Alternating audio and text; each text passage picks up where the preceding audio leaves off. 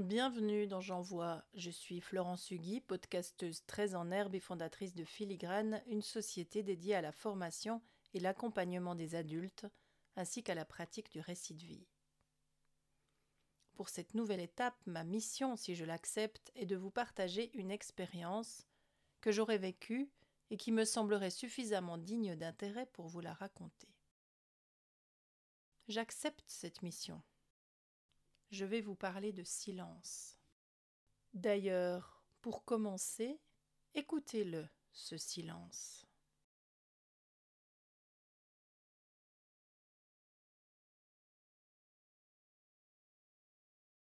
S'il est bien vécu, le silence est un bonheur et un immense apaisement. Mais s'il est mal vécu, il peut être une torture.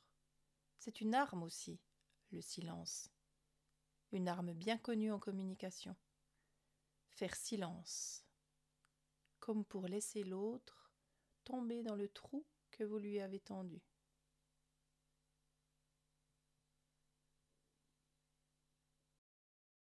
Pour moi, le silence, c'est un havre, un long séjour à la mer, une immense pause dans l'agitation du quotidien. Ma première expérience de silence, je l'ai vécue en méditation de pleine conscience.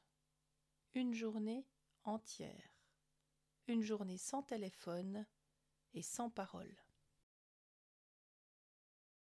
Honnêtement, je n'avais aucune idée de comment j'allais la vivre cette journée. Je me souviens c'était un samedi, nous nous étions levés très tôt et nous avions rendez-vous dans un lieu censé nous ressourcer. Avec mes nouvelles copines de la session de méditation de pleine conscience, nous avions blablaté et ri durant tout le trajet, et arrivés sur place, nous étions excités comme des puces. Et puis, nous nous sommes installés, nous avons pris nos marques, et nous sommes entrés en silence. Je me suis observée beaucoup. Et puis, tranquillement, je me suis glissée dedans. J'ai respiré. J'ai adoré sans même m'en rendre compte. Cette journée de silence a été comme trois mois à la mer, comme un voyage au long cours et surtout comme une révélation. J'avais, comme toutes les autres personnes présentes, déposé mon téléphone à l'entrée de la salle. Et quand il a fallu le reprendre, j'ai mis une semaine à pouvoir l'utiliser à nouveau quotidiennement. Sincèrement, on aurait dit que j'avais été frappée par la foudre. Et c'était bien le cas. J'ai eu un véritable coup de foudre avec le silence, moi qui, au quotidien, parle presque sans discontinuer. Alors il a fallu que je recommence. Une petite semaine cette fois, avec 500 personnes plongées dans le même délice. Se taire, observer, ralentir, respirer, marcher très tôt le matin, faire la sieste après-midi, écouter le vent dans les arbres, savourer un verre de vin, lire un peu, lézarder et surtout se taire.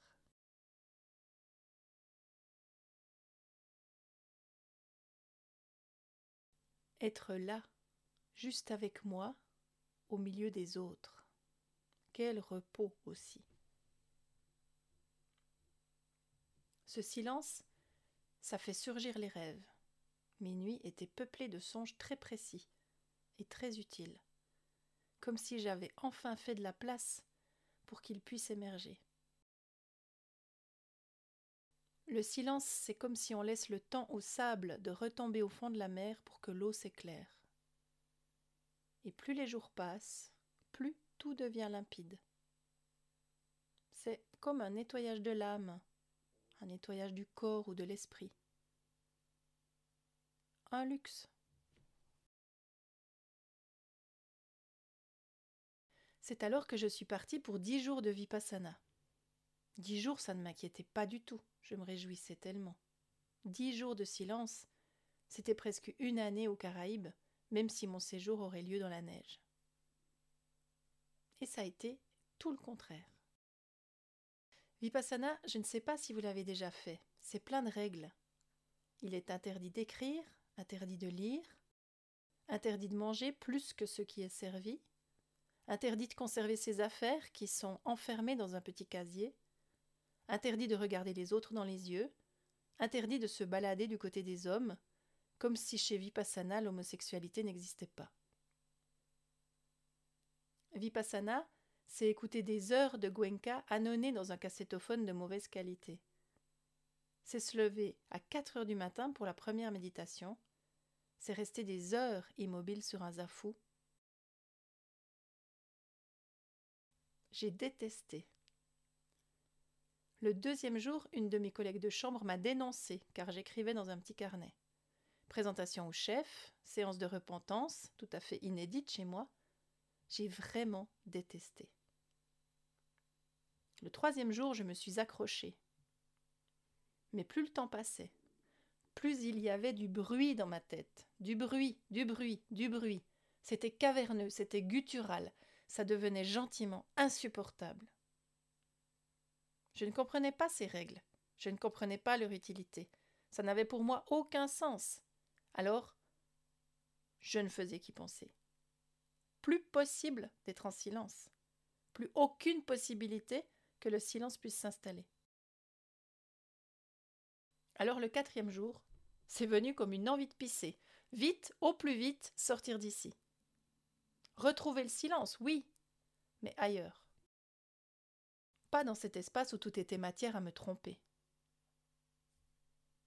Alors le soir du quatrième jour, j'ai rompu le silence. J'ai demandé à partir. Et en moins de temps qu'il ne faut pour le dire, j'étais dehors exfiltré à toute vitesse.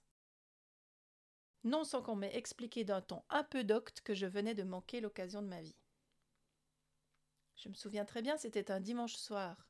Il neigeait, et je roulais ma vieille valise à travers ce village désert pour rentrer chez moi.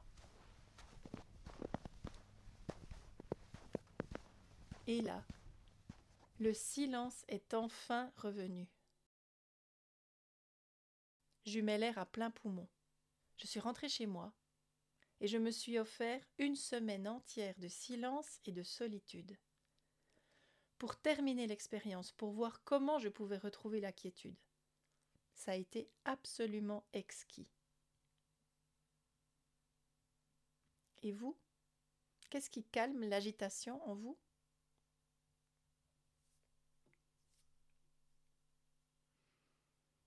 Merci de m'avoir écouté jusqu'au bout. Je vous donne rendez-vous demain pour un nouvel épisode de J'envoie.